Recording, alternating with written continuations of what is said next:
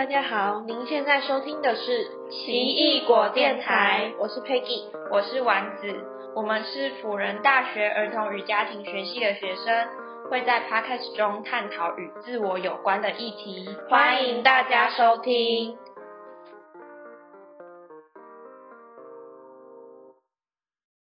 欢迎大家回到奇异果电台，我是丸子，我是 Peggy。今天要聊的主题就是我们会分享彼此有没有什么舒压的方式。然后在开始前呢，想要先跟大家分享一个小故事，就是关于情绪对于人际关系的影响。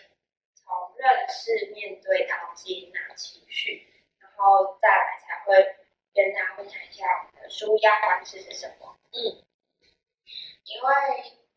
嗯。可能有些不舒服的情绪，或者有些压力才需要舒压嘛，所以就会从这个情绪开始作为起点。然后想要举的这个例子呢，就是在前几次我跟 Peggy 一起录音的时候发生了一个小冲突，就是我们对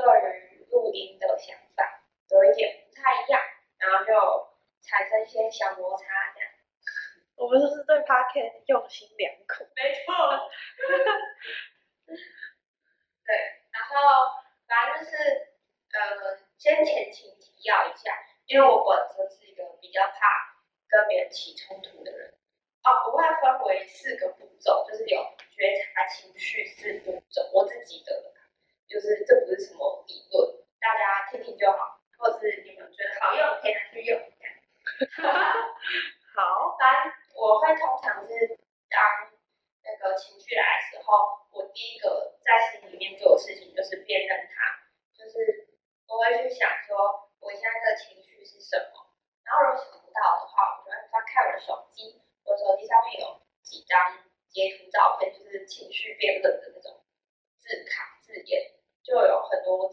像、情绪这样，然后就可以去看说哪一个比较符合我现在心里所想的。然后这是第一个步骤，辨认情绪。然后第二个步骤就是寻找来源。我会问一下自己一些问题，就可能说，呃，为什么这个事情会引发我的情绪，或者是是因为这个人讲了什么，然后让我有这个感受吗？所以第二个步骤就是寻找来源。然后第三个是跟过去经验的连接，可能是我过去有没有发生过。类似的事情，所以导致我现在会产生这样子的情绪。所以第三个步骤是反思，第四个步骤，最后一个步骤就是承认并接纳。嗯，就即便到这个步骤，我可能还是不是很想要承认我是有这样的情绪或什么的。所以最后一个步骤，试着让自己试着去接纳，可能我有这些情绪，或者是会对自己说一些比较同理的话。或甚至是找一些适合自己舒压的管道或方法，这样。那我我再重复一次，就是这四个步骤：第一个步骤辨认情绪，第二个寻找来源，第三个反思，第四个承认并接纳。那我稍微分享一下，嗯，跟佩蒂的这个小例子。嗯，好，好，反正就是那时候发生情况的当下。我就发现，哎，黑体他好像有点感，看起来有点不太开心，或是有点生气，或有点难过这样。然后我第一个自己出现的情绪是害怕，因为我刚刚说我是比较不太敢跟别人起冲突的人嘛，所以那时候我就一心有点着急，我就想说怎么办？怎么办？现在是是什么状况？好，我现在怎样？对，就是有点害怕，很紧张，然后。那时候并没有感受到什么身体的反应。哦，对了，大家就是如果你们想练习觉察情绪，也可以稍微感受一下身体有没有什么感觉，例如说手心冒汗、心跳加速，这些都可以成为你发现情绪的指标。身体是你最好的朋友。好，然后，所以我发现我这些情绪之后。我开始寻找来源，也就是第二步骤，就边跟佩蒂上就是一起讨论嘛，讨论说，呃，就理清我们彼此对于录音的想法那个 moment 的时候，我也一边在问自己问题，就是为什么佩蒂讲这些话我会有这些反应？是不是因为跟过去经验有没有什么关联呢？就是跳到第三个步骤反思，呃呃，但我觉得这些步骤他们是有可能是会同时并行，或者是嗯，可能会先二啊再一，或是三再一，就它不是一个都是照顺序的这样。对，然后那当然我是很，我是本来就知道我不敢跟别人起冲突，所以我有这些情绪都是很在我预料之内的事情。然后嗯，幸好是在那个我们哦，因为呃，我觉得也是建立在我觉得蛮信任 Peggy 的这个朋友，或者是我觉得这是建立在我们的关系还算蛮良好的基础下，是吧？我就想这个好赤裸。我也觉得，我也觉得。然后，所以我才比较能镇定的一起跟他继续讲话，讨论我们对于录音的想法。然后，幸好因为那时候我刚好有事情，本来就有事情，所以要先中中途离开一下。对然后也是因为有那一下子，让我们两个都有呃彼此稍微冷静，或是自己好好思考那个时间，然后再度回来的时候，我们就有和好，抱抱和好。嗯嗯，我觉得就是应该是因为建立在我们本来就是朋友的基础下，才可以这么好的处理这个事情。但是如果今天这个对象只是一个嗯公事公办的人，就是我可能也没有跟他有太多的其他关系，就、嗯呃就是可能只是同学啊或同事，就不会想要这么的深层的去解决这个冲突，就想说算了，嗯，会吗？哦，还是你会就一样还是要解决？还是会想解决，可是不会什么都讲。好像是诶、就是如果是越重视的关系，就会越想要把嗯这个冲突解决。而且我觉得要两个人都想，就像是我们两个人其实都想把这这个闭展做好，所以我们会觉得要解决。但是只要有一方觉得无所谓，那就是这个就不会成立。哦哦，对，所以态度其实也蛮重要的。真的，我想要可能有一些伴侣，如果真的就是如果你们还能吵，那可能还要投降。就是如果吵不起来，是冷漠的状态，是就是代表说根本不在意彼此，我根本不在意你啊，所以我们的的的关系越不好，也我也没差，就连架都吵不起来。哦，对，就是那个积极感的态度，其实蛮重要的。嗯，在这种什么冲突的情境之类的，我觉得有没有想要解决很重要。不然如果一个人很想解决，那另外一个人没反应，那就热脸贴冷屁股啊。那对啊那个人也想说，好啊，算了，反正你也不在乎，那就算了吧。对啊。就是最后就会不了了之。那你有你有你有在那个 moment 有什么可能一样类似的心理状态是吗历程？可是我觉得其实那时候很混乱，因为一方面还有时间的压力，就大家观众可你们可能不知道，我们为了录音历经多少波折。不要请了，对。好，我我没有请了，反正就是我们每次都有一个时间的压力，对，我们就可能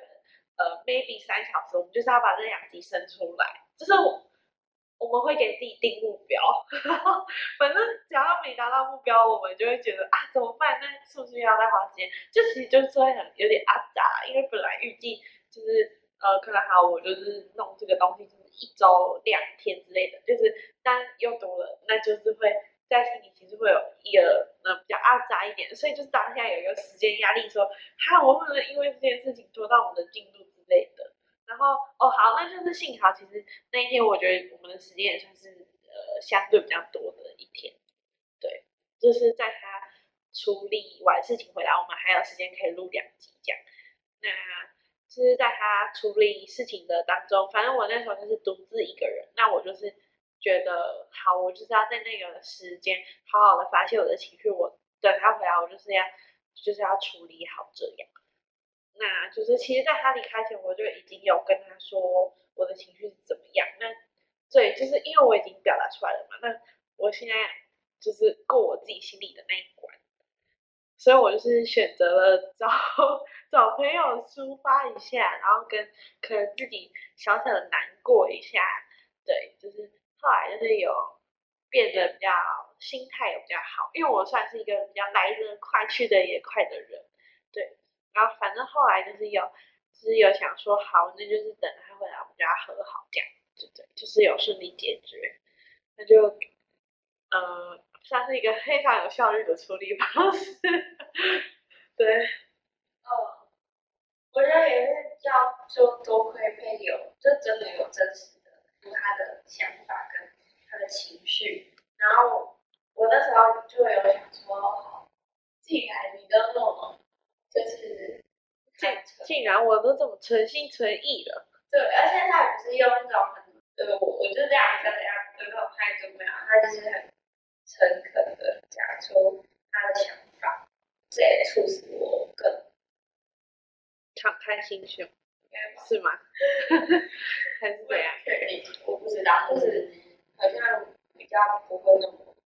开。哦，那就是，然后我们刚刚用一个冲突故事来稍微。解释一下，就是这个觉察情绪的四步骤。接下来要分享一下彼此的舒压方式。那因为我觉得舒压方式就是，其实跟刚刚那个四步骤的第一个步骤的辨识情绪也是有关系。因为就是透过这些方式，可能可以更认识自己，那你就可以知道说我会产生什么情绪，这样就是对这这一点还蛮有帮助的。然后我个人呢是。嗯，写日记跟最近有接触一个身体扫描。那写日记，想必大家都知道是什么东西。大家都写过什么？国小联络交换日记，或者是什么联络部的杂记。对对，反正就是呃，不限制于要写什么。但是我知道有些人会写那种什么三分钟感日记之类的，就是它有个主题性。可是我个人写的是偏呃随便，就是想写什么就想写什么啊，舒压就是。想写一些抒发的情绪文字之类的就写，然后或者是想记录一些开心的回忆也可以，就是反正杂七杂八的啦。就是我把今天发生的事情记录下来，那我觉得这个是呃算是帮助我可以回顾这一天发生了什么，这样感觉会让这些东西更深刻的在我的脑海里。啊，我近期有一个蛮有感悟的是，我反正我昨天就是呃有一个感觉蛮。有挑战的要求，需要询问别人这样。那我就是前一天就在日记写说，希望这个要求可以顺利呀，就是嗯，可能祈求上帝可以保佑我这个顺利这样。我就把它写下来，结果就真的有顺利。那我觉得这可能也是因为我写出来，所以我的这个念头变得很强烈。我不知道这个跟事情有没有连接，吸引力法则。对，就是我觉得有点有一点啊，可是这个很难和大家说明。但是反正你们信就信，不信就算。突然变得好那个。嗯，对，反正大家如果有相信吸引力法则的话，我觉得其实也可以应用在日记里，就是写一下说哦，你希望什么什么。其实我觉得可以让那个念头更加的坚定，在做事情的时候会更有自信之类的。或是我想到还有想到一个方法是整理方法，就是如果你隔天的事物很多。可以在日记写下来，这样其实在你的脑袋会更深刻。但是就是看每个人啊，因为有些人可能睡前写，但睡觉的时候就一直想，这样也不太好。对，反正就是日记有很多种形式啊，就大家可以试试看。而且我觉得每过几个月之后回去重看日记都很有趣。好，然后再来是身体扫描，就是最近接触的是。呃，因为我接触到正面啊，然后身体扫描这些东西，对，然后就练习睡前做，然后就发现睡得很好，哎，就很好睡。而且就是刚丸子有说，可能在你的情绪发生当下，身体会有一些反应，那身体扫描其实就是帮助你更敏感，就可以去觉察这些东西。就是他会呃，请你先深呼吸，然后准备好就会开始，就可能会从呃头皮，然后。额头、眼睛、眼皮这样，就是它其实部位是很细的。那如果大家想做的话呢，我觉得也可以去网络上搜寻一些可能身体扫描的引导影片之类，你就放着听，然后跟着它做，就是会让你的身体还蛮放松的，而且也可以，如果你发现你某个地方可能比较紧绷，那你就可以知道说，哦，可能是我最近发生什么事情啊，所以这个地方比较紧张之类的，就是也是帮助你更了解自己，可能你还没有觉察到的这些东西，这样就是会反映在你的身体上面。嗯，没错。我这边有推荐一个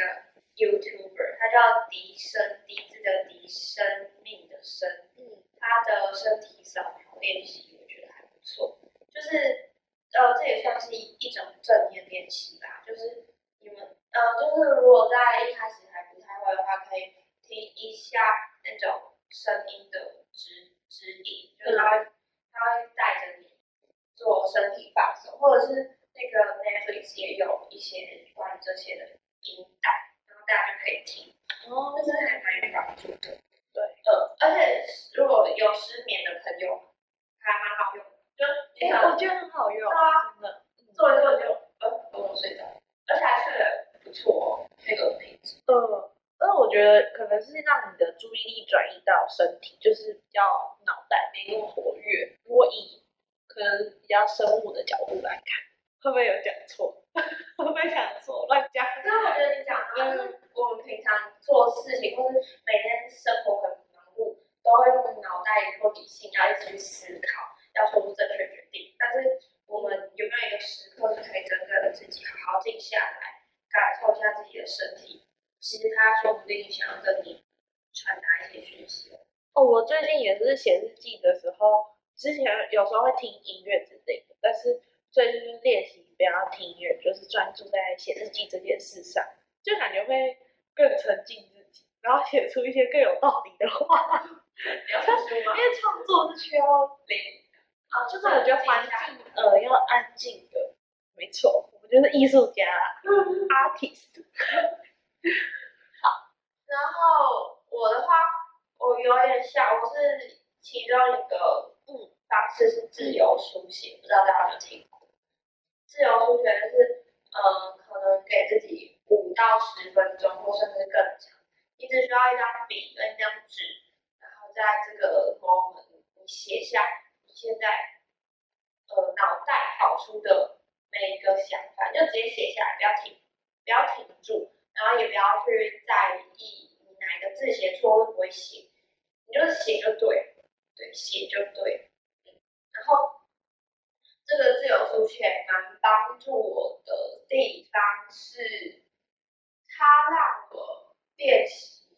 不去批判自己的声音，或者是让我练习看见原本藏在很心底深处的想法。可是透过这个自由书写，哦，这个自由书写就是引导你把潜意识的东西引出来，再去发现一些可能平常不知道的东西。说起来有点悬，没有那么没有那么可怕啦，就是就是呃，就像我刚刚讲的，我们可能平常生活都比较用脑袋在思考，但是自由书写它可以帮助你不去呃比较直觉呃比较快速的去判断说哪是好的想法，哪个是不好的想法，它是不论你有什么想法，你就把它写下来就对了。然后这也蛮帮助我去舒压或是认识自己的。对，那另另外一个就是画画，呃，我我自己从小就蛮喜欢画画，但是我不是那种大艺术家，对，我是随便画的那种。然后反正就是不论是用 iPad 啊，或者是在纸上用，我很喜欢用蜡笔画，就是很原始的那种感觉，或者是彩色笔。然后在随便画的时候，或者是你，你也可以听一首歌，然后你感受到这首歌带给你什么感觉，你就要随着它的旋律画出你觉得现在要想要画出什么样的线条就画，然后画完之后，这可以让我蛮舒压放松的，嗯。也可以蛮心流的，呃，就是，flow，没错，就是就是可以让我忘记现在的时间。大家知道心流，就是心流是也算是一个状态，然后心流就是你当你自己做很喜欢的事情的时候，你可以很专心的，然后忘记嗯。时间吧。有点算是进入自己的小世界的那种感觉。嗯但我觉得就是呃，亲自体会过就会知道。嗯，对。可能大家现在生活比较忙碌，或者是一直用三 C 产品，外界的声音太多，对，会干扰我们去有一段只有自己放松。和自己相处的时间。嗯，好，那现在呢，要来推荐一下一本书跟一本绘本，就是一本书叫《情绪动机》，呃，它这本书是介绍一种情绪，嗯，的名词，以及这个情绪它出现的时候可能会有什么样的感觉，或者是为什么会有这些情绪。然后它在书本的前一两三页吧，我觉得它超棒的，就是它有整个整理出总共有哪些情绪。然后这个就是我上一集说，我有时候会透过手机的照片来辨认出我现在有什么样的情绪，然后那个蛮帮助我去辨识情绪的。然后另外一本绘本叫做《彩色怪兽》，这本绘本蛮可爱的，就是有几只小怪兽啊这样。反正就是故事内容，嗯，可以让我们他简单的情绪，然后跟颜色结合，对跟一些情境这样。我记得他好像有一个桥段是说，请一个怪兽分类，说他现在的情绪是什么颜色，要摆在什么样的地方。哎就是他算是有一种，哦，他算有点互动式的绘本，就是反正不管是大人或是小孩看，然后每个人可能对绿色，例如说绿色，啊，我可能觉得是呃很平静，那有些人可能觉得是呃讨厌之类的，就是每个颜色有不同的情绪，那就是代表说大家认知其实不一样的。嗯，对对对，就是经过上一集跟这一集稍微谈到情绪之后，我其实觉得承认跟接纳情绪，甚至是从最一开始认识情绪这一整个过程，都不是一件太容易的事情，因为它不像是数学嘛，若学哦一加一等于二这么有一个正确答案的东西，它可能是真的是需要我们一生吧都要去练习的事情。然后希望大家都可以慢慢找到认识还有面对自我的方式，在有需要的时候呢，也能够跟别人聊聊这样。哦，我想要补充一个小东西，就是刚丸子说他会看那个心情表嘛，那我就推荐大家可以去查心情元素周期表，它是有点像大家就应该之前国高中都有听过那个元素周期表，那它就是像它的排列，它会依照说你的表层情绪到深层，然后也会分类说，例如说孤单、寂寞、落寞，就是一个一个分类这样，就是这个就是它是依照轻到重，然后有分类，我觉得蛮有系统去归纳这些情绪，就是你们也可以参考看看。那它在 FB 好像有公开的资讯是可以大家可以下载来看的。好像那个情绪象限有分相当弱感。嗯，那下一集呢，我们呢终于会邀请一位来宾来分享他自己对于情绪的想法，然后他会透过一些绘本或是小故事，应该也是大家都有听过的一些故事，嗯，然后可以跟大家分享一下，这样。好，那谢谢你收听本期节目，祝你有一个美好的一天。我是丸子，我是 Peggy，我们下周见，拜拜。